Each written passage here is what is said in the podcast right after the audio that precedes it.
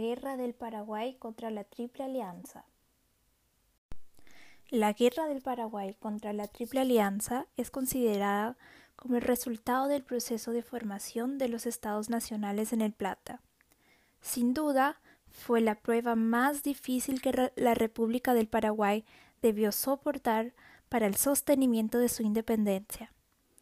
La conflagración destruyó las bases que permitían que el país mantuviese una política comercial autónoma y debilitó casi hasta la inanación la soberanía estatal.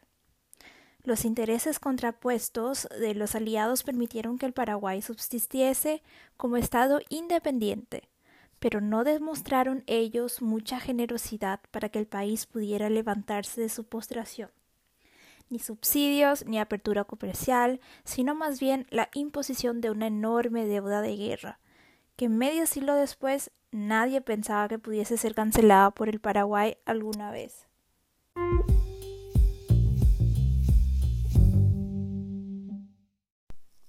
La cuestión oriental y la intervención del Paraguay.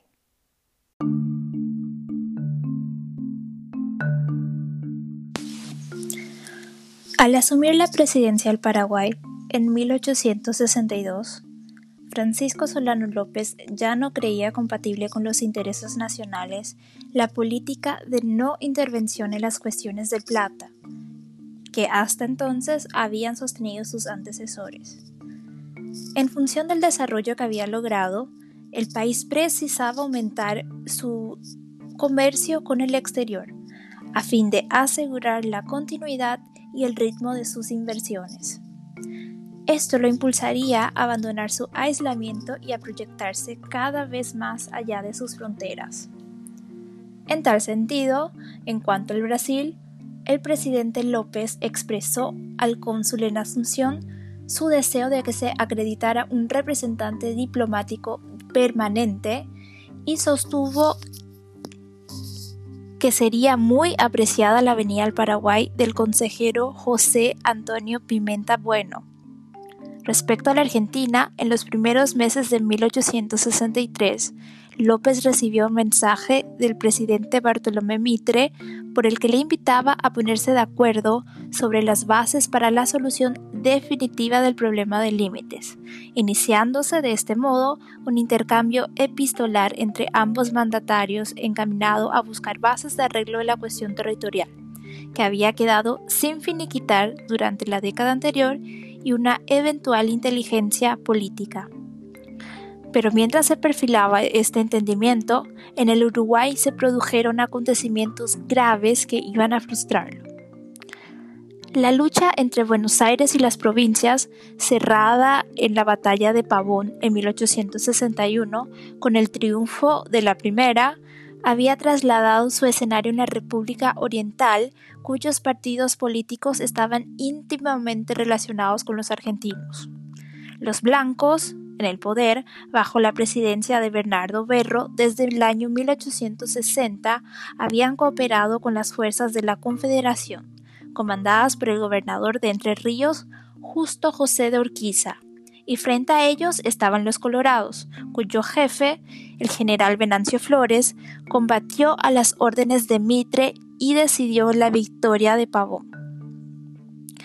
En los primeros años de la década de 1860, el Uruguay era una zona nodal de la política en la cuenca del Plata. Con la reactivación de su economía, luego de una década sin guerra civil, el puerto de Montevideo se presentaba como competidor del de Buenos Aires y como una alternativa para el Paraguay y para las provincias argentinas de Corrientes y Entre Ríos. De este modo, la República Uruguaya fortaleció sus relaciones con la resistencia federalista contra Mitre, encabezado por Urquiza. En relación con el Brasil, el presidente Berro procuró debilitar la hegemonía imperial en su país. El gobierno uruguayo se rehusó a renovar el Tratado de Comercio y Navegación cuando éste expiró en octubre de 1861 eliminando los privilegios comerciales del imperio e instituyó un impuesto sobre las exportaciones del ganado en pie para Río Grande del Sur. De este modo, el presidente Berro se indispuso tanto con Argentina como con Brasil, a los cuales pasó a interesar el fin del gobierno blanco. Después de larga y conocida gestación, el caudillo colorado Venancio Flores invadió el Uruguay en abril de 1863 con el apoyo de algunas autoridades argentinas y la simpatía de la prensa porteña. Del puerto de Buenos Aires salieron contingentes, armas y recursos. Ante esto, el gobierno uruguayo interesó al Paraguay en favor de su causa, procurando una alianza para establecer un nuevo sistema de equilibrio de poder en el Plata. Al eje Montevideo-Asunción deberían sumarse las provincias argentinas de Entre Ríos y Corrientes. Para tal efecto, fue comisionado Octavio Lapido con el objeto de señalar al presidente López los peligros que se cernían ante el apoyo que el gobierno argentino prestaba al movimiento revolucionario colorado, con vistas a sojuzgar la independencia oriental y luego la del Paraguay. Según apuntó Francisco Doratorio en su Formación de los Estados Nacionales y Expansión del Capitalismo en el siglo XIX, los propósitos de López de una mayor presencia paraguaya en el Plata, su interés en los asuntos uruguayos y su aproximación a la oposición federalista argentina colocaron a Asunción en ruta de colisión con Argentina y Brasil. El elemento catalizador de las divergencias platinas sería la situación política en Uruguay. Aunque el gobierno de Asunción no se mostró dispuesto a formalizar una alianza con el gobierno blanco de Uruguay, se decidió a abandonar su tradicional aislamiento diplomático y dirigió una nota en septiembre de 1863 al gobierno argentino en procura de explicaciones sobre los hechos denunciados por la oriental. Al mismo tiempo, al gobierno argentino le llevaba versiones en el sentido de que en el transcurso de la misión Lapido, el Paraguay no solo había aceptado las proposiciones del gobierno uruguayo de alianza con Buenos Aires, sino que apoyaba proyectos de desintegración de la unidad argentina de acuerdo con Justo José de Urquiza, gobernador de Entre Ríos, a quien se atribuía el propósito de resucitar la Confederación, dejando fuera de ella a Buenos Aires.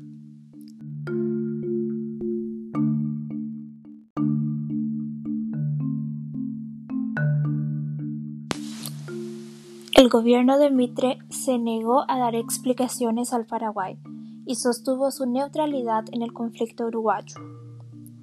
En vista de que el Paraguay no parecía dispuesto a aliarse formalmente, el gobierno oriental varió de conducta y el 20 de octubre de 1863 se firmó en Buenos Aires un protocolo por el cual se cancelaron las reclamaciones contra la neutralidad argentina y se designó al emperador del Brasil como árbitro en las cuestiones que pudieran suscitarse en el porvenir. Paralelamente, el Paraguay insistía en su demanda de explicaciones al gobierno de Buenos Aires y declaraba que no podía prescindir de ellas. El gobierno de Montevideo solicitó entonces la modificación del protocolo de octubre para incluir al presidente del Paraguay como árbitro, a la par del emperador de Brasil. Mitre no aceptó, alegando que el protocolo, una vez ratificado, no admitía revisión. Poco después de esta recusación, el gobierno del Paraguay cursó una nueva demanda de explicaciones al gobierno argentino, el que contestó negándose a reconocer la personería que pretendía para intervenir en los asuntos políticos de la región. Mientras tanto, en el Congreso brasileño se denunciaron supuestas violaciones contra súbditos del imperio cometidas por autoridades uruguayas. Al mismo tiempo, los ganaderos gaúchos se quejaban de desórdenes en la frontera y reclamaban contra el gobierno de Berro. Ante esta situación, en abril de 1864, el gobierno imperial envió a José Antonio Saraiva en misión especial a Uruguay, con instrucciones de exigir al gobierno oriental el respeto de los derechos de los brasileños residentes en el país y el castigo de los funcionarios que habían abusado de su autoridad. Acompañaba a Saraiva una poderosa escuadra, bajo el mando del vicealmirante Tamandaré. A pesar de que el ministro brasileño en Buenos Aires, Pereira Leao, aseguró a Saraiva que el gobierno argentino no opondría ningún obstáculo al cumplimiento de su misión en el Uruguay, el enviado brasileño creyó necesario arribar a un acuerdo con el gobierno de Mitre para la pacificación y aún para la ocupación del territorio oriental.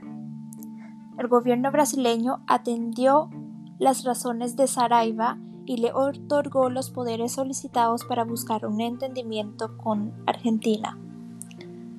Por su parte, el gobierno de Montevideo instruyó al nuevo ministro ante el gobierno de Asunción, José Vázquez Sagastume, en mayo de 1864, que reiterara al presidente López los peligros que podría representar el concierto argentino-brasileño contra las independencias del Uruguay y del Paraguay. Excediendo sus instrucciones, Vázquez Sagastume solicitó la mediación paraguaya entre su país y el Brasil.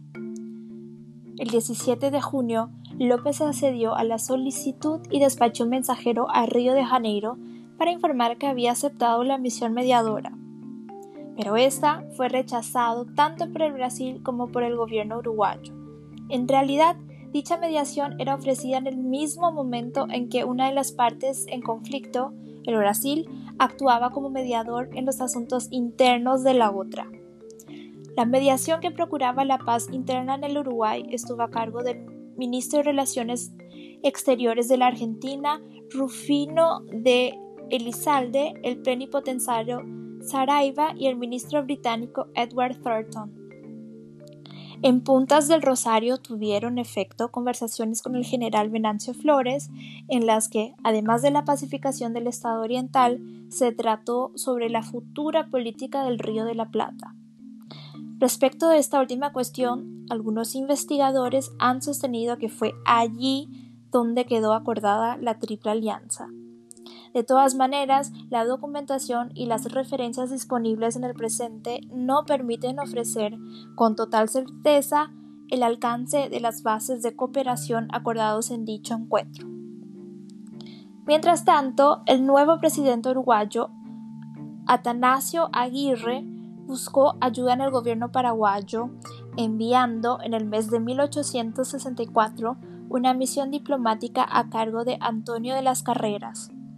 Este afirmó a López que Brasil pretendía anexarse una porción del territorio uruguayo, lo que vendría lo que devendría en una amenaza también para el Paraguay. Confiando en el respaldo paraguayo, Aguirre se rehusó a sustituir a los ministros blancos tildados como radicales por políticos colorados. El gobierno imperial entonces ordenó a Saraiva presentar un ultimátum al gobierno uruguayo, lo que fue hecho el 4 de agosto de 1864. Por el mismo, se puso un plazo de seis días para la penalización de los funcionarios responsables por las agresiones a los ciudadanos brasileños. Se amenazó con la entrada de tropas imperiales en el estado oriental para garantizar los derechos de los súbditos del imperio. El gabinete de Montevideo devolvió el ultimátum, Saraiva dio por terminada su misión y abandonó la capital uruguaya, dejando en manos de Almirante Tamandaré, jefe de la escuadra, el cumplimiento de las amenazas. El 24 de agosto llegó a conocimiento de López el ultimátum brasileño. El documento parecía confirmar las reiteradas denuncias de la diplomacia oriental que el Brasil y la Argentina se estaban poniendo de acuerdo para sojuzgar al Uruguay y quizás también al Paraguay. Resuelto López a interponerse entre Brasil y el Uruguay, el 30 de agosto de 1864, el ministro de Relaciones Exteriores del Paraguay, José Verges, dirigió una extensa nota al ministro del Imperio, en la que formulaba una terminante declaración oficial. El gobierno de la República considerará cualquier ocupación del territorio oriental por fuerzas imperiales como atentatorio al equilibrio de los estados de La Plata, que interesa a la República del Paraguay como garantía de su seguridad, paz y prosperidad y protesta de la manera más solemne contra el acto, descargándose desde luego de toda responsabilidad de las ulterioridades de la presente declaración. En el Paraguay comenzó a respirarse una atmósfera de guerra. Entretanto, el 12 de septiembre, a consecuencia del ultimátum, tropas brasileñas penetraron en el territorio uruguayo.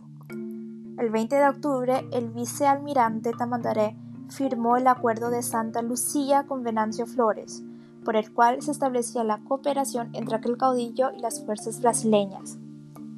Este acuerdo fue firmado cuando aún no existía un estado de guerra declarado a Aguirre, gobernante legal de Uruguay, contra el cual habían sido anunciadas apenas represalias. Al conocer la noticia de la invasión del Uruguay, López dispuso el apresamiento del Marqués Yolinda, buque de bandera brasileña que navegaba hacia el Mato Grosso. La acción se produjo el 12 de noviembre de 1864 y al día siguiente el gobierno paraguayo divulgó una nota rompiendo relaciones con el imperio. Sumando a esto, prohibió la navegación de navíos con bandera del Brasil en el río Paraguay. La gravedad de la situación llevó al gobierno brasileño a enviar en misión al Plata a José María de Silva Paranhos, con instrucciones de negociar en Buenos Aires una intervención conjunta en Uruguay en apoyo a Flores. El 23 de diciembre de 1864, las tropas paraguayas invadieron Mato Grosso. Según interpreta el investigador Francisco Doratioto en su libro Maldita Guerra, el jefe de Estado paraguayo planeaba batir a las fuerzas brasileñas que estaban operando en Uruguay y obligar al imperio a firmar la paz en condiciones favorables a Asunción. Los planes de Solano López comenzaron a complicarse. Cuando, al terminar el mandato presidencial de Aguirre, le sucedió Tomás Villalba, quien estaba bajo la influencia de los comerciantes que se encontraban temerosos los prejuicios que sufrían por causa del bloqueo brasileño al puerto de Montevideo declarado el 2 de febrero. En este contexto, cinco días después de asumir la presidencia, el 20 de febrero, se firmó un acuerdo con el gobierno argentino, el protocolo de paz Villa Unión por Paraños, Manuel Herrera y Oves, representante de Villalba y Venancio Flores, asumiendo este, en consecuencia, la presidencia de la República.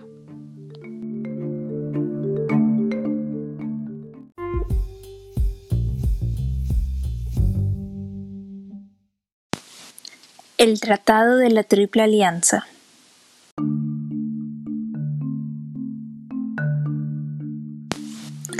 Después de la campaña de Mato Grosso, Solano López se aprestó a atacar Río Grande del Sur, y a tal fin solicitó permiso a Buenos Aires para pasar por territorio argentino. Manifestando su neutralidad, el gobierno de Mitre negó la autorización solicitada el 9 de febrero de 1865. Esta respuesta y el final de la guerra en Uruguay condicionaron que el presidente López convocase a un Congreso extraordinario para examinar la situación internacional. El 18 de marzo de 1865, el Congreso aprobó la conducta del gobierno en cuanto al Imperio de Brasil y declaró la guerra al actual gobierno argentino.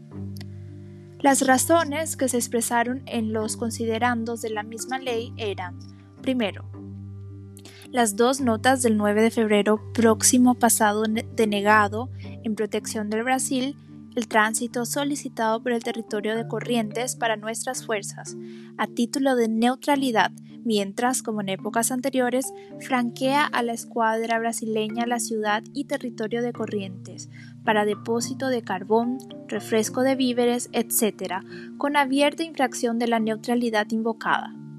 Segundo, el desconocimiento del derecho de la República a su territorio situado entre los ríos Paraná y Uruguay.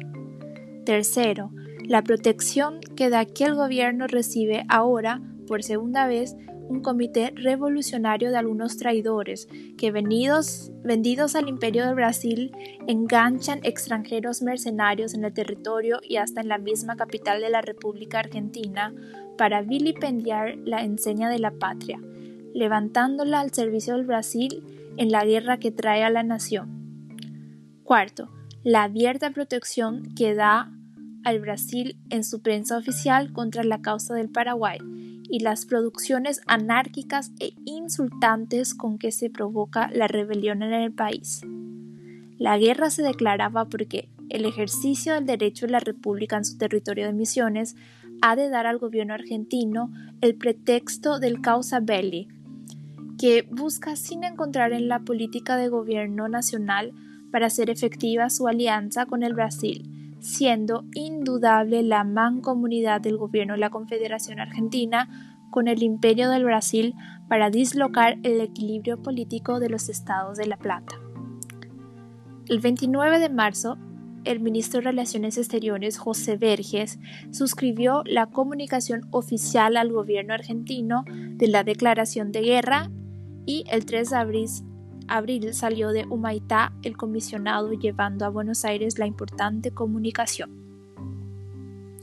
Si bien la cooperación argentino-brasileña en torno a la situación uruguaya había quedado anudada en el encuentro que mantuvo Rufino de Elizalde con José Antonio Saraiva en Puntas de Rosario de 1864, el Tratado de la Triple Alianza fue precipitado por la acción militar que el Paraguay llevó a cabo en la provincia de Corrientes.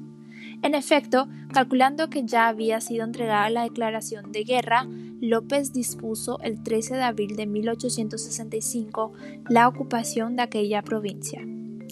Ese día, buques paraguayos aparecieron frente a la ciudad de Corrientes y se apoderaron de las cañoneras argentinas 25 de mayo y Gualeguay que estaban en el puerto. Al atacar territorio argentino, Solano López favoreció la formalización de la alianza argentino-brasileña, que conforme al pensamiento del presidente Mitre, proporcionaría la paz regional necesaria para que el gobierno reforzara sus lazos comerciales con Europa.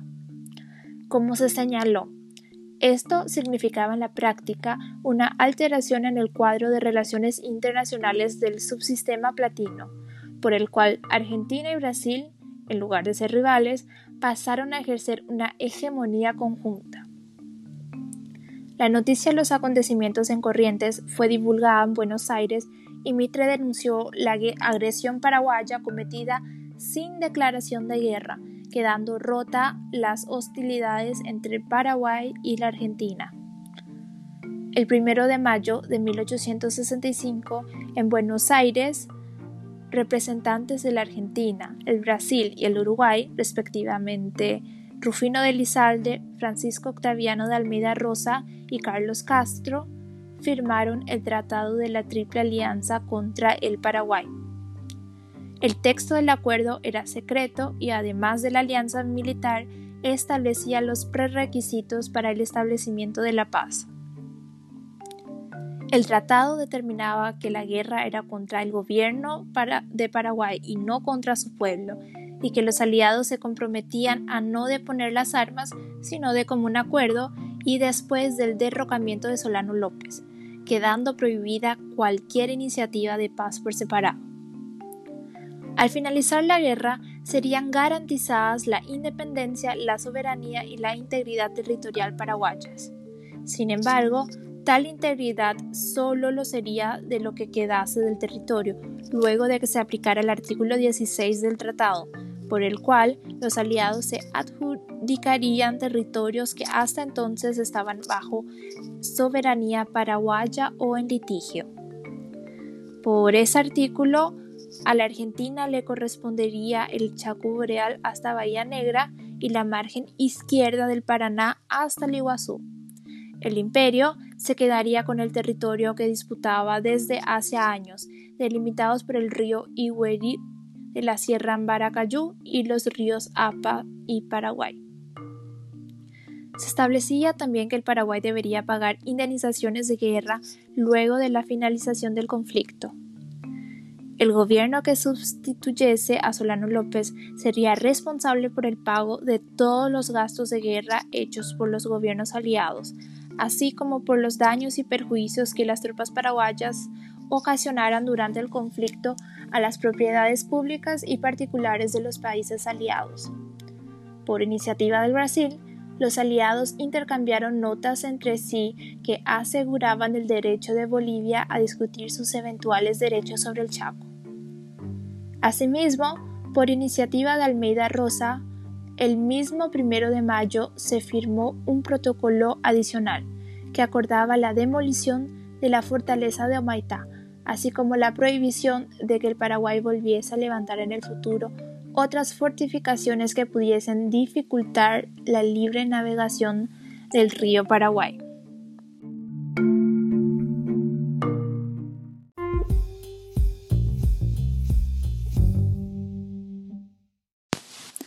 Los demás países frente a la guerra del Paraguay.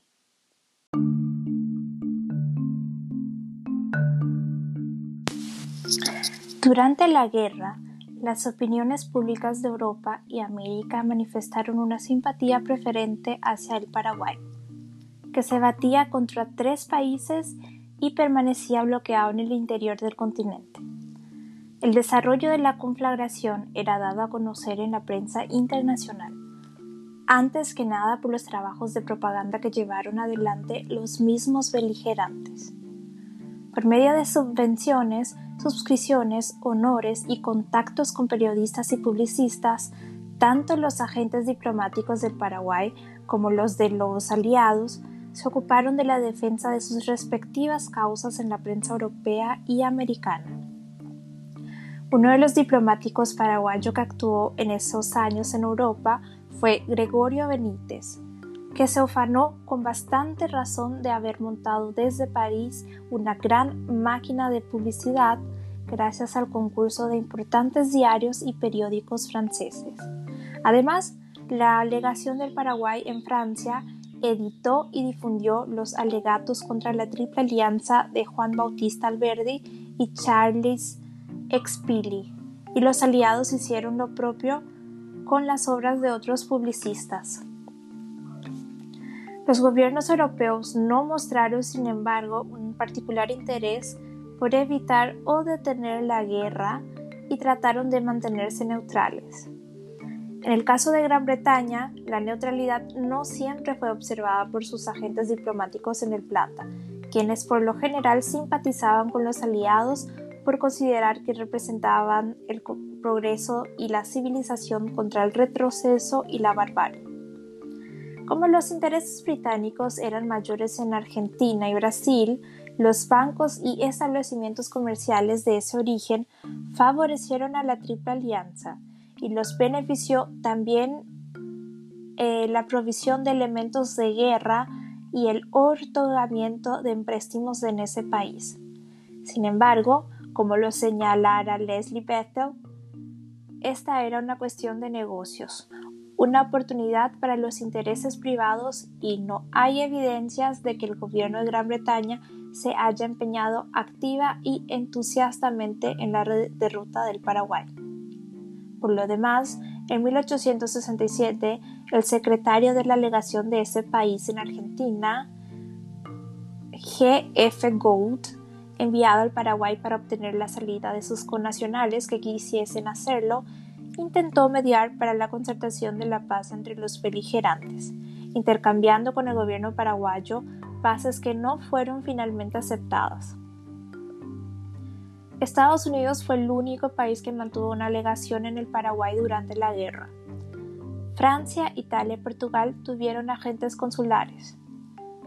La representación diplomática estadounidense fue ejercida primero por Charles A. Washburn y luego hasta bien avanzado el año 1869 por el general Martin McMahon. Si bien el primero entró en conflicto con el gobierno de Mariscal López, el segundo gozó de las mayores consideraciones y no ocultó su admiración por la causa paraguaya.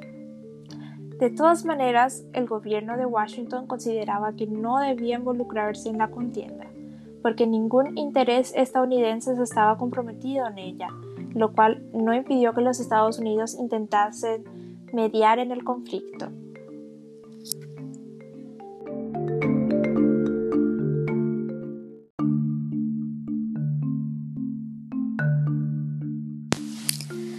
Las gestiones En tal sentido, chocaron con la negativa de los aliados, particularmente el Brasil, que prefería aplastar a López por la fuerza de las armas antes que negociar con él. En América, los países del Pacífico, aliados entonces contra España, Bolivia, Chile, Ecuador y Perú, ofrecieron a mediados de 1866, por conducto de los representantes chileno y peruano en Buenos Aires, una mediación tendiente a poner fin a la guerra entre los países del Plata. El ministro de Relaciones Exteriores de Argentina adelantó al ministro de Chile que el ofrecimiento sería rechazado, porque la guerra era para los gobiernos argentino y brasileño una cuestión de amor propio, desde que han visto rechazado y debilitado su colosal poder por el esfuerzo de los paraguayos, y desde que no pueden renunciar a sus esperanzas sin tener que reconocer la superioridad de un enemigo que imaginaron vencer en tres meses. Dijo también que era una cuestión de vida o muerte para su gobierno, porque desde que quedase en pie el del Paraguay, en él hallaría el más poderoso auxilio el partido político que era adverso al argentino, para derrocarlo encendiendo una guerra civil que sería desastrosa.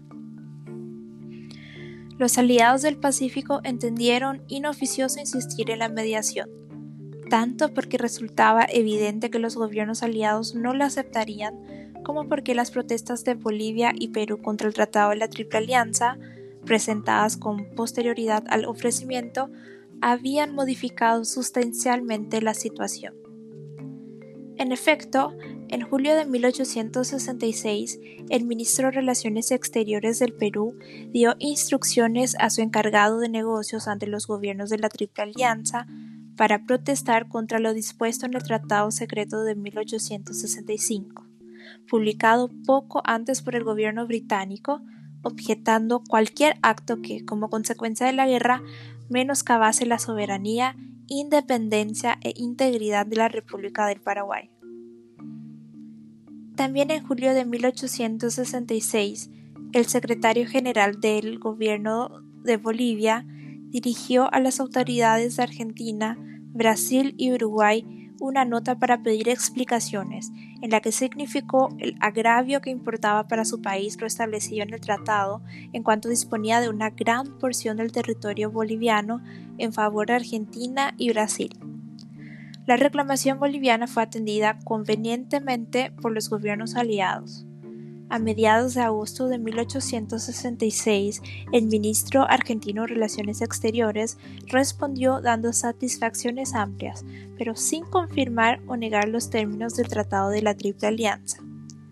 Manifestó que Bolivia no podía suponer que gobiernos amigos pudieran pactar el despojo del territorio boliviano con motivo de una guerra con el gobierno del Paraguay, y recordó a este respecto lo convenido entre Bolivia y Argentina, en cuanto a que los límites de los países serían determinados de acuerdo con los títulos respectivos. Aún más, acompañó copia de las notas que había intercambiado con los plenipotenciarios de Brasil y el Uruguay al firmarse el Tratado de Triple Alianza con el objeto de dejar a salvo los derechos que pudiese tener la República de Bolivia con los territorios que están en el margen derecha del Paraguay. Con esta contestación quedó cerrado el incidente. No obstante, la protesta boliviana y algunas actitudes del gobierno de ese país, así como las comunicaciones abiertas entre el Paraguay y Bolivia por el puerto Corumbá, provocaron inquietud en los aliados ante la posibilidad de un entendimiento entre ambos estados. Los temores se disiparon con la misión diplomática enviada por el Imperio del Brasil ante el gobierno de Bolivia, a cargo del consejero Felipe López Neto.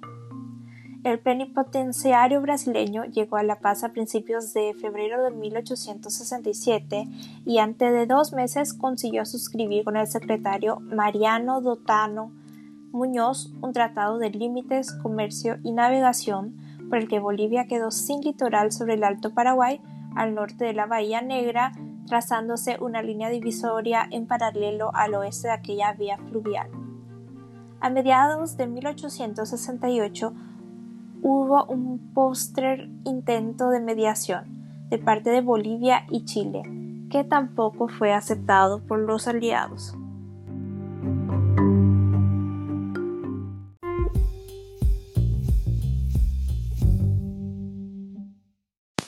Los arreglos de paz y límites con el Brasil.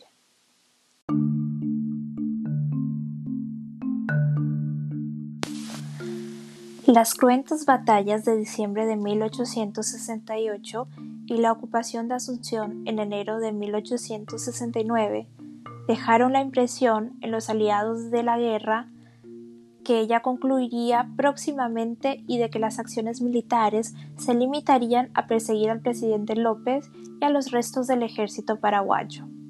Ante esto, el ministro brasileño de Relaciones Exteriores, José María da Silva Paraños, fue enviado al Paraguay en febrero de 1869, con instrucciones de establecer un gobierno provisional con el que se pudiese celebrar arreglos preliminares de paz.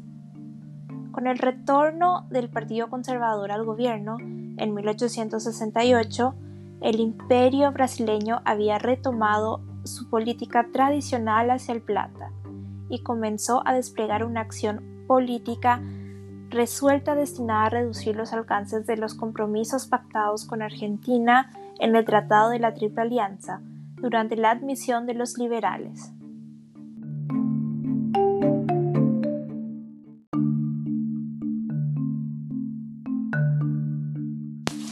Para ello resultaba imprescindible asegurar a toda costa la independencia del Paraguay, constituyendo una autoridad legal que representase la continuidad de la existencia política del país y evitar su absorción por la Argentina. Paraños consiguió conciliar a los paraguayos que se fueron concentrando en Asunción y a fines de marzo de 1869 una asamblea de más de 300 ciudadanos acordó conformar una comisión para plantear a los aliados sus propósitos de ver cesar cuanto antes el horrible martirio del pueblo paraguayo y de organizar un gobierno que sea la expresión de la legítima soberanía popular. La comisión se trasladó a Buenos Aires, al igual que el ministro Paraños, y en los últimos días de abril de 1869 presentó el pedido de que se autorizase la creación de un gobierno provisorio de elección popular, destinado a cooperar inmediatamente a la más pronta conclusión de la guerra y a preparar después de la reorganización política la República, creando los poderes permanentes que han de celebrar todos los tratados necesarios o conducentes al restablecimiento de las buenas relaciones con las naciones aliadas. Los representantes de los aliados mantuvieron largas deliberaciones sobre el particular, pues la diplomacia argentina temía que el gobierno provisorio se convirtiese en un mero instrumento del imperio. A principios de junio de 1869 llegaron a un acuerdo, que fue formalizado en un protocolo especial por el cual se permitió la creación de un gobierno provisorio libremente elegido por los ciudadanos paraguayos residentes en territorio controlado por la Triple Alianza.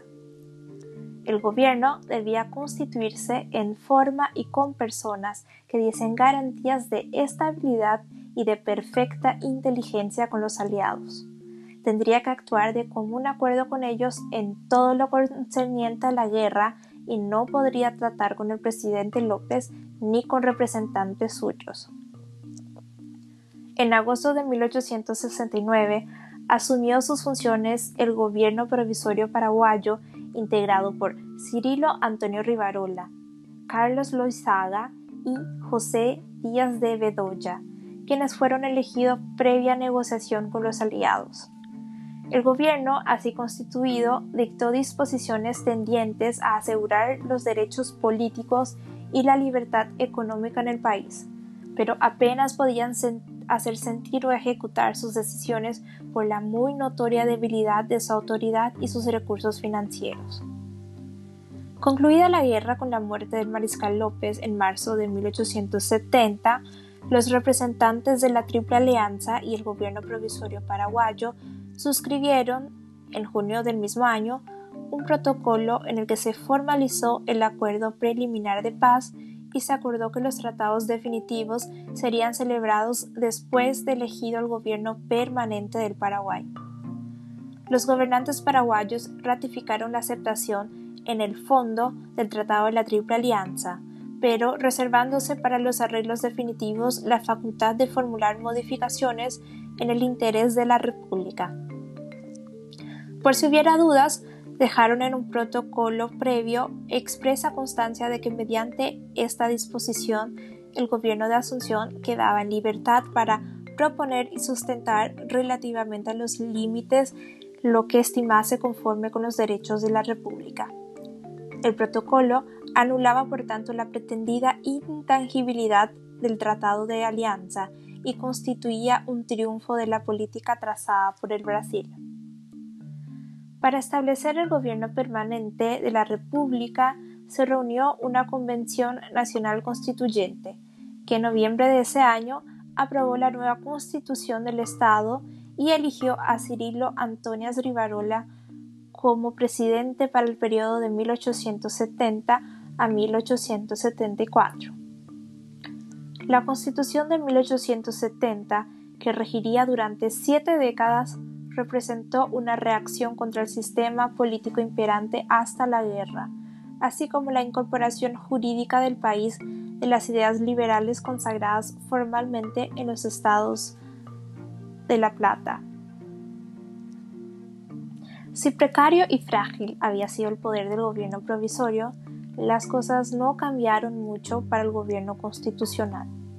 El Paraguay permaneció ocupado por las fuerzas de la Triple Alianza con predominio absoluto de las brasileñas, a pesar de la conclusión de la guerra, y debió encarar las negociaciones con los aliados en condiciones que no eran equitativas. La contienda había reducido significativamente su población, arrasando sus recursos económicos y eliminado por completo su fuerza militar. Las diferencias suscitadas entre los antiguos aliados daban al Paraguay cierto margen de maniobra, limitada a su vez por las divisiones surgidas entre los propios paraguayos, que llevó a comprometerse con el Brasil o con la Argentina para alcanzar o conservar el poder. Por más que el protocolo de 1870 permitiera al Paraguay sostener sus derechos territoriales en las negociaciones pendientes, los documentos para acreditar tales derechos no estaban completos ni ordenados. Gran parte del archivo del Ministerio de Relaciones Exteriores había caído en poder de Brasil y mucha documentación se perdió durante las mudanzas y saqueos. Para paliar esa debilidad fue muy valiosa la intervención del ex ministro José Falcón, quien había estudiado antes de la guerra los títulos del Paraguay sobre su territorio y conocía la documentación que podía invocarse para respaldarlos. En noviembre de 1871, los plenipotenciarios de Argentina, Brasil y Uruguay celebraron conferencias en Asunción, sin ponerse de acuerdo en cuanto a las bases del arreglo definitivo. La mayor dificultad se dio en lo concerniente a los límites. El representante argentino, Manuel Quintana, sostuvo que si bien el Paraguay podría exhibir sus títulos territoriales, el aliado afectado por las exigencias paraguayas debía ser el único juez de su justicia y admisibilidad, añadiendo que los demás no podrían exigirle reconocimientos o concesiones de una sola pulgada a los límites establecidos, y que debía mantenerse la más perfecta solidaridad entre todos los aliados ante cualquier desinteligencia que surgiera al respecto.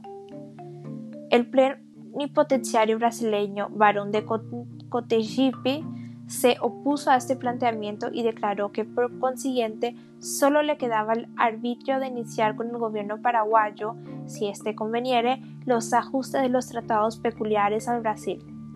Disconforme, Quintana manifestó la negativa de su país a que se abriesen las discusiones con el gobierno paraguayo antes de resolver las disidencias suscitadas entre los aliados y se retiró de Asunción.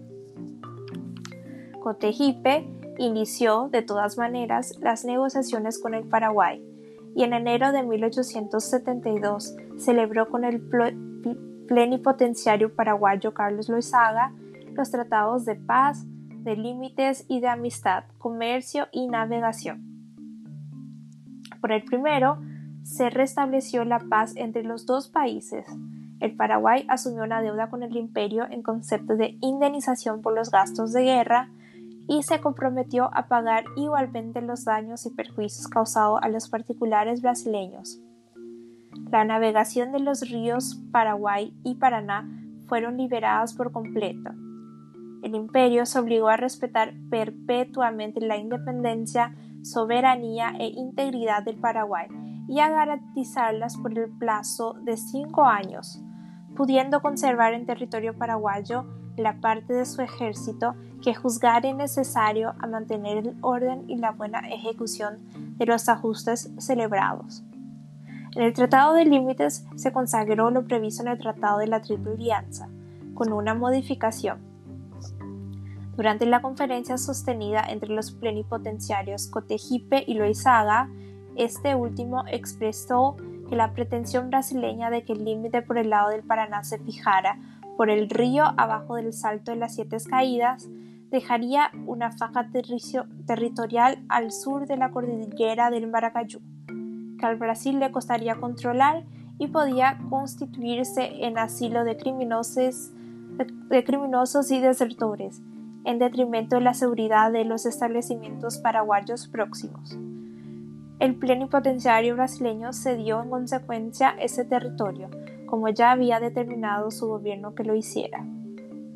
Así, la línea divisoria quedó fijada por el Tratado de enero de 1872 de la siguiente manera. El territorio del Imperio de Brasil se divide con el de la República Paraguay por el cauce o canal del río Paraná, desde donde comienzan las posesiones brasileñas en la boca del Iguazú hasta el Salto Grande de las Siete Caídas, del mismo río Paraná. Del Salto Grande de las Siete Caídas continuaba la línea divisoria por la cumbre de la Sierra de Embaracayú hasta donde ella concluye. De ahí sigue en línea recta o que más se le aproxime por los terrenos más elevados a encontrar la Sierra de Amambay. Prosigue por lo más alto de esta sierra hasta la naciente principal del río Apa, y baja por el canal de este hasta su boca en, en la margen oriental del río Paraguay. Todas las vertientes que corren para el norte y este pertenecen a Brasil y las que corren para el sur y oeste pertenecen al Paraguay. Los límites en el río Paraguay al norte de la desembocadura del APA no fueron definidos porque el Tratado de la Triple Alianza la margen derecha de aquel río debería ser considerada como Argentina. El Brasil dio así un paso decisivo, pues la paz por separado con el Paraguay implicó de hecho la ruptura de la alianza, en detrimento de las pretensiones territoriales de la República Argentina.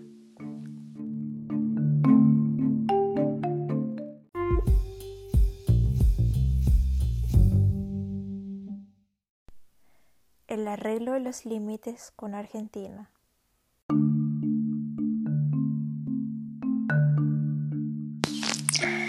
El Tratado de Límites entre la Argentina y el Paraguay demandó largas negociaciones.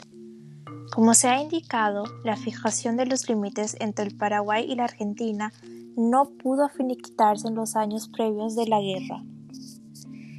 En esas condiciones se llegó al año de 1865 en el que se firmó el Tratado de la Triple Alianza, en cuyo artículo 16 se estipulaba que la Argentina sería dividida de la República del Paraguay por los ríos Paraná y Paraguay hasta encontrar los límites con el Imperio del Brasil, siendo estas la margen derecha del río Paraguay y la Bahía Negra.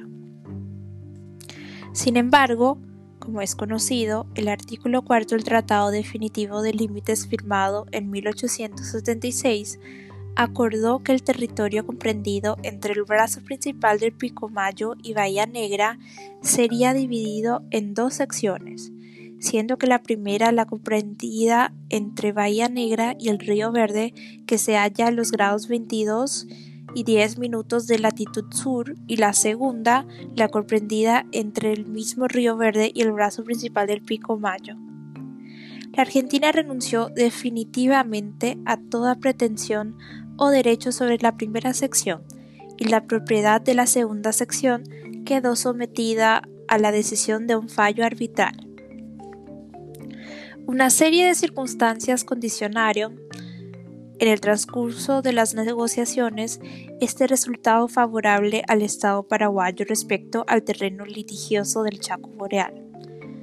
Una primera explicación se encuentra en las poderosas armas que la Argentina puso en manos del Paraguay luego que finalizaran las acciones militares de la guerra.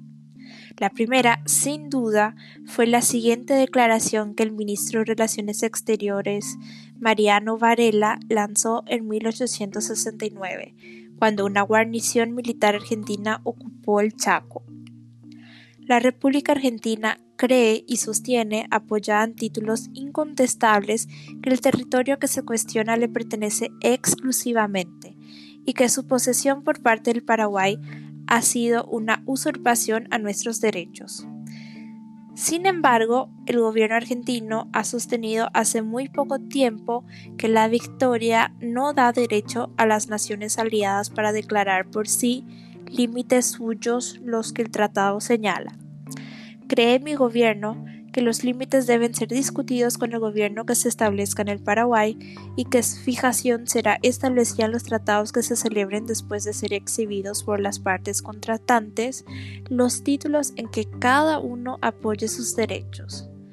Así, al ocupar el Chaco, la República Argentina no resuelve la cuestión de límites, toma por el derecho de la victoria lo que cree ser suyo, dispuestos a devolverlo si el Paraguay presenta pruebas que venzan a las nuestras, cuando la cuestión de derechos se trabe.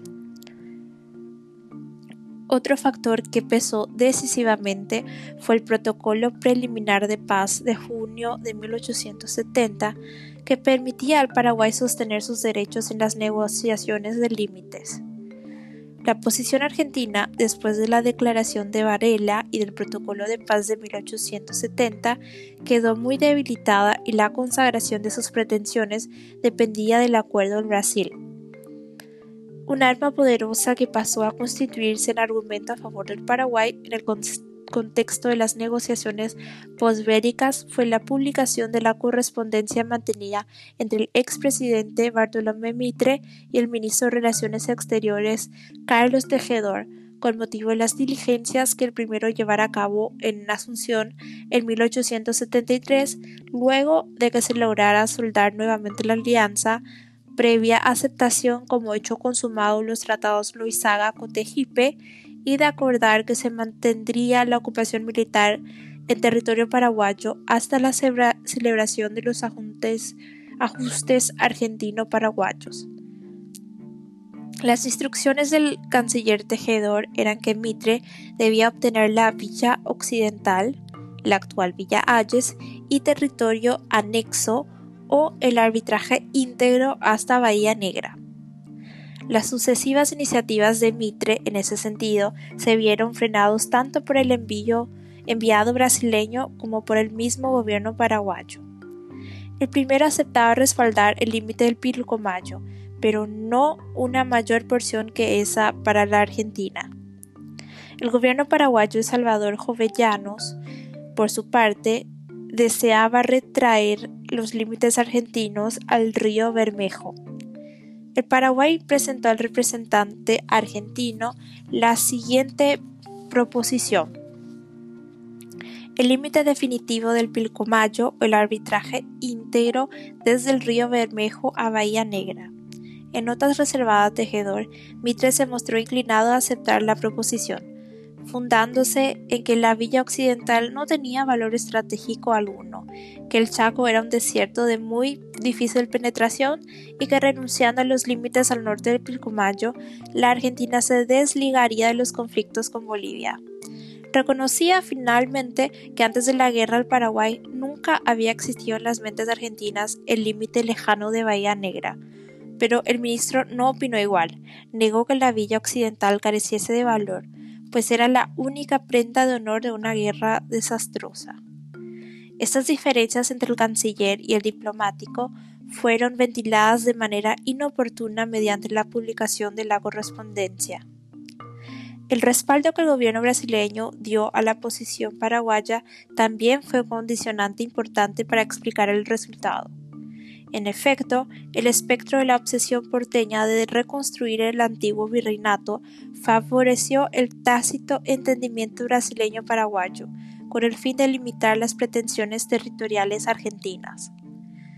Esta última circunstancia quedó demostrada en la negociación argentino-paraguaya que se llevó a cabo en Río de Janeiro y en cuyo transcurso el Paraguay renunció a sus pretensiones sobre la Villa Occidental. El 20 de mayo de 1875, los representantes de los dos países, Carlos Tejedor y Jaime Sosa, firmaron, ante la estupefacción brasileña, un tratado por el que la Villa Occidental quedaba para la Argentina, a cambio de la condonación de la deuda de guerra y facilidades comerciales.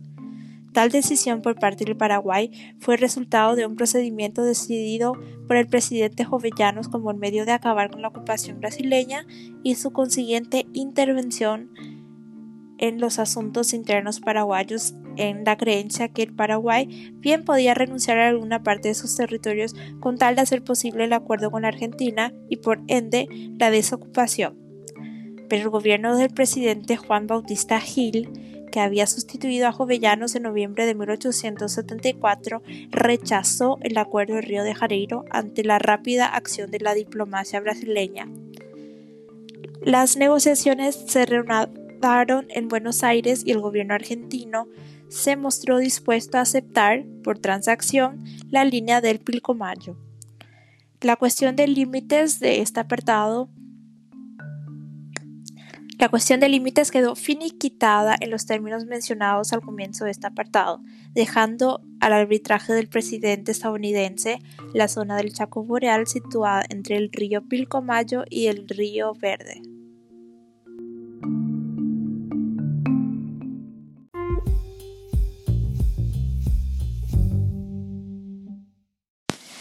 Ajustes posteriores en materias de límites.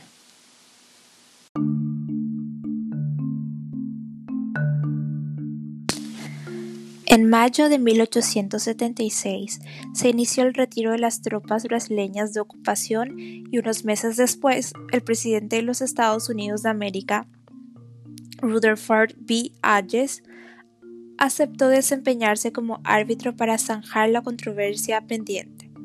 El gobierno de Asunción designó como representante ante el árbitro Benjamín Aceval, quien presentó el alegato paraguayo en marzo de 1878 junto con una colección de documentos anexos que había sido seleccionada y ordenada por el José Falcón. En noviembre de 1878, el presidente Hayes dictó el fallo arbitral, por el que decidió que el Paraguay tenía legal y justo título al territorio entre los ríos Pilcomayo y Verde, así como a la villa occidental comprendida dentro de él.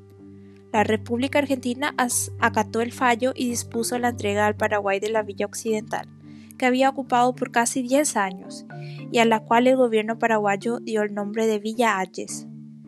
El acto de evolución se verificó en mayo de 1879. Pero las cuestiones territoriales no quedaron completamente resueltas. Si los ríos Paraguay y Paraná eran caudalosos y bien conocidos al momento de celebrarse el Tratado de Límites, no ocurría lo mismo con el Pilcomayo. Exploraciones realizadas en las dos últimas décadas del siglo XIX y la primera del XX evidenciaron que desde el denominado estero Patiño surgían dos brazos que se unían luego en lo que se dio a llamar las juntas de Fontana, para continuar en una sola corriente hasta el río Paraguay. El gobierno de Asunción sostuvo que el cauce principal del río era el brazo del sur y de Buenos Aires que era el del norte. En 1905 los dos gobiernos decidieron conformar una comisión mixta a fin de efectuar en el terreno las comprobaciones necesarias para determinar el brazo o canal principal del Pico Mayo. La comisión se, expidió en el año de 1909, señalando que el brazo sur tenía un cauce menos tortuoso y un desarrollo menor, aunque era de capacidad mayor que el brazo norte, por lo que podía concluirse su superioridad. De todos modos, el Paraguay y la Argentina no pudieron ponerse de acuerdo y fueron postergando la solución de la controversia. En plena guerra del Chaco se produjeron ficciones a causa de, que las fuerzas argentinas ocuparon fortines abandonados por los bolivianos en la zona del estero Patiño. El entendimiento se alcanzó finalmente en julio de 1939 mediante la suscripción de un tratado complementario de límites entre el Paraguay y Argentina, en cuya virtud se dividió el Pilcomayo en tres zonas. En la más austral, el límite quedó fijado en el brazo sur, tal como sostenía el gobierno paraguayo, de Salto Palmar hasta las juntas de Fontana, desde donde seguía el río hasta su desembocadura en el Paraguay.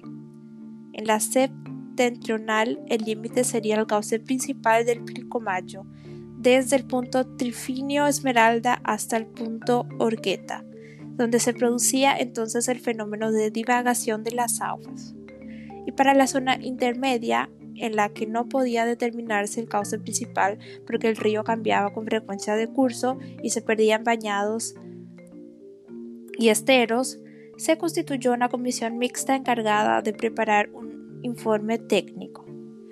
Sobre la base del informe de esa comisión, se suscribió el Tratado Complementario de Límites Definitivos en el río Pilcolmayo en junio de 1945, que fijó la línea divisoria entre los puntos Orqueta y Salto Palmar. Por las características de ese río, el Pilcomayo es límite permanente entre el Paraguay y la Argentina solamente en algunos tramos. La línea divisoria está formada por hitos que se ubicaron con la finalidad de evitar cualquier alteración por causa de los frecuentes cambios de lecho. La demarcación limítrofe argentino-paraguayo en el Chaco se completó en 1999. Con el Brasil también hubo necesidad de realizar ajustes posteriores al Tratado de 1872.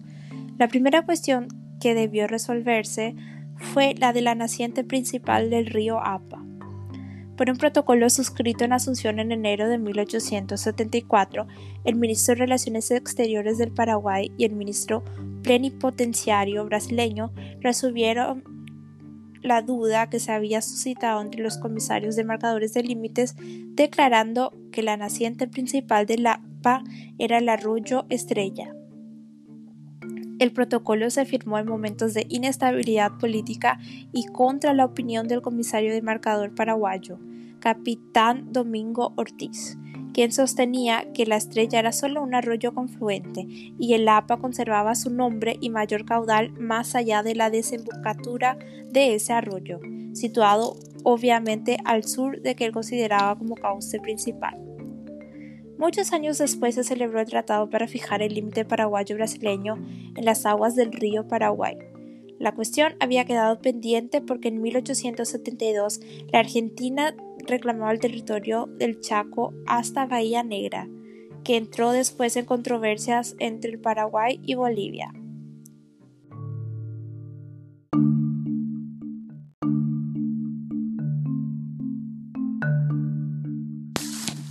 Brasil planteó introducir en el acuerdo respectivo una cláusula para resalvar los eventuales derechos de Bolivia, a lo que se negó terminantemente el gobierno de Asunción. En 1927 se llegó a un entendimiento suscribiéndose un tratado complementario de límites entre el ministro de Relaciones Exteriores de Brasil, Octavio Mangabeira, y el ministro plenipotenciario del Paraguay, Rogelio Ibarra. En él se consignó lo siguiente. En la confluencia del río Apa en el río Paraguay hasta la entrada o desguadero de la Bahía Negra, la frontera entre los Estados Unidos del Brasil y la República del Paraguay es formada por el alveo del río Paraguay, perteneciendo la margen izquierda al Brasil y la margen derecha al Paraguay. Los trabajos de demarcación de los límites paraguayo-brasileños en la región oriental se efectuaron con celeridad y deficiencias entre agosto de 1872 y junio de 1874, llegando en 22 meses de penosos trabajos en regiones selváticas y prácticamente desérticas a cubrir el trayecto desde la desembocadura del Lapa en el Paraguay hasta la del Iguazú en el Paraná, en el que se erigieron únicamente seis hitos principales. Por tal motivo, en 1830 se suscribió un protocolo de instrucciones para la demarcación y caracterización de la frontera entre el Paraguay y el Brasil, por el cual se conformó una comisión mixta de límites y caracterización de la frontera, a fin de dar cumplimiento a los dispuestos en el Tratado Complementario de 1927, reemplazar los hitos de la frontera demarcada en 1872 y 1874 y colocar los hitos intermedios que fuesen juzgados convenientes. La mencionada comisión mixta efectuó en las décadas siguientes una importante tarea de densificación de hitos, que se interrumpió en las proximidades del Salto de Guairá, a raíz de la controversia que se referirá más adelante.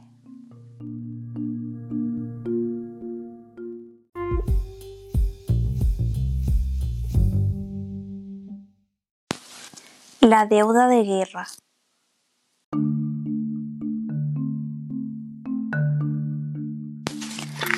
En 1876 el Paraguay había solucionado con Argentina y el Brasil las instancias mayores de una de las secuelas de la guerra, la concerniente a la cuestión de límites, pero aún quedaba pendiente lo relativo a la deuda de la guerra. Los artículos 14 y 15 del Tratado de la Triple Alianza estipulaban, respectivamente, que los aliados exigirían del gobierno del Paraguay el pago de los gastos de la guerra que se habían obligados a aceptar, así como la reparación e indemnización de los daños y perjuicios causados a sus propiedades públicas y particulares, y a las personas de sus ciudadanos sin expresa declaración de guerra y de los daños y perjuicios verificados posteriormente con violación de los principios que rigen el derecho de la guerra. La cuestión fue definida en los tratados de paz de 1872 con el Brasil y de 1876 con Argentina. De todos modos, la regulación de la deuda con los estados o deuda pública quedó sujeto a la celebración de convenciones especiales que nunca pudieron concretarse. La deuda con los particulares, por su parte, fue determinada por convenciones mixtas constituidas especialmente para el efecto. Con Uruguay, la cuestión quedó resuelta mediante el Tratado de Paz, Amistad y Renuncia al cobro de gastos de guerra firmado el 20 de abril de 1883 por el ministro plenipotenciario uruguayo Enrique Kubli y el ministro paraguayo de Relaciones Exteriores José II de Couto. Por dicho acuerdo, el Paraguay reconoció la cantidad de 3.690.000 pesos como gastos hechos por la República Oriental del Uruguay, así como el importe de los daños y perjuicios ocasionados por la guerra a los ciudadanos y demás personas amparadas por el derecho uruguayo. A su vez, el Uruguay renunció formalmente al cobro de esa suma, con excepción del importe correspondiente a las reclamaciones de particulares, señalándose un plazo de 18 meses para la presentación de los reclamos que estos pudieran tener. Las deudas de guerra con Argentina y Brasil siguieron en cambio por más de medio siglo como una carga difusa pero enorme que pesaba sobre el Paraguay. Desde el primer momento se consideraron estas deudas como teóricas y tanto en Buenos Aires como en Asunción y Río de Janeiro se compartía la idea de que las mismas tendrían que ser eliminadas en algún momento, aunque más no fuera por sentido práctico porque eran razonablemente incobrables. No obstante, recién en 1942 la Argentina acordó su condonación y al año siguiente lo hizo el Brasil. La explicación de tan prolongada demora hay que buscar en la función de instrumento político que desempeñó la deuda como medio que permitía a los ex aliados a presionar al gobierno del Paraguay. En círculos oficiales del Brasil se pensaba además que el mantenimiento de la deuda de guerra serviría para desalentar cualquier pretensión anexionista de la Argentina. En 1903, el diputado radical Manuel Carles presentó al Congreso argentino un proyecto de condonación de la deuda y devolución de los trofeos que repitió en 1908 obteniendo sanción favorable en la Cámara de Diputados, pero sin recibir tratamiento en el Senado. En 1913, el diputado socialista Alfredo Palacios renovó una iniciativa similar que no recibió aprobación. Los argumentos fueron recogidos favorablemente por el Poder Ejecutivo, por impulso personal del presidente Hipólito Yrigoyen.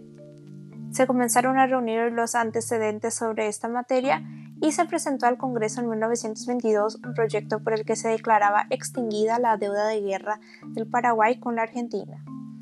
La iniciativa, sin embargo, murió en la Comisión de Negocios Constitucionales. Otras sucesivas mociones legislativas tuvieron igual resultado. El 11 de agosto de 1942, el Congreso argentino aprobó la extinción de la deuda pública contraída por el Paraguay y al día siguiente el presidente Ramón Castillo promulgó la ley 12.747 que declaraba extinguida la deuda e intereses que por el Tratado Definitivo de Paz de febrero de 1876 la República del Paraguay contrajo con la República Argentina por los gastos de guerra y daños materiales. La condonación no afectó a la deuda de los particulares, por no ser esto atribución del Estado argentino. Al respecto, hay que señalar que la Comisión Mixto Argentina-Paraguaya, constituida por el Tratado de Paz de 1876, dio por finalizado su cometido en 1889 y el Estado paraguayo emitió 2.610 pólizas correspondientes a las sentencias aprobatorias definitivas de la Comisión Mixta, cuyo monto total ascendía a 10.000 126.133 pesos. No obstante, los titulares no pudieron cobrar sus créditos y hasta nuestros días, aunque muy esporádicamente, según testimonios disponibles, se renuevan las solicitudes para diligenciar ante el gobierno paraguayo el pago de esas deudas. Al año siguiente, al que lo hiciera la Argentina, el Brasil también procedió a sancionar la condonación de la guerra